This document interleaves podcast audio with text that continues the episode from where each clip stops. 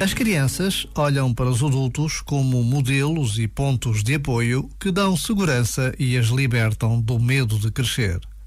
Mas uma criança não é um adulto em ponto pequeno.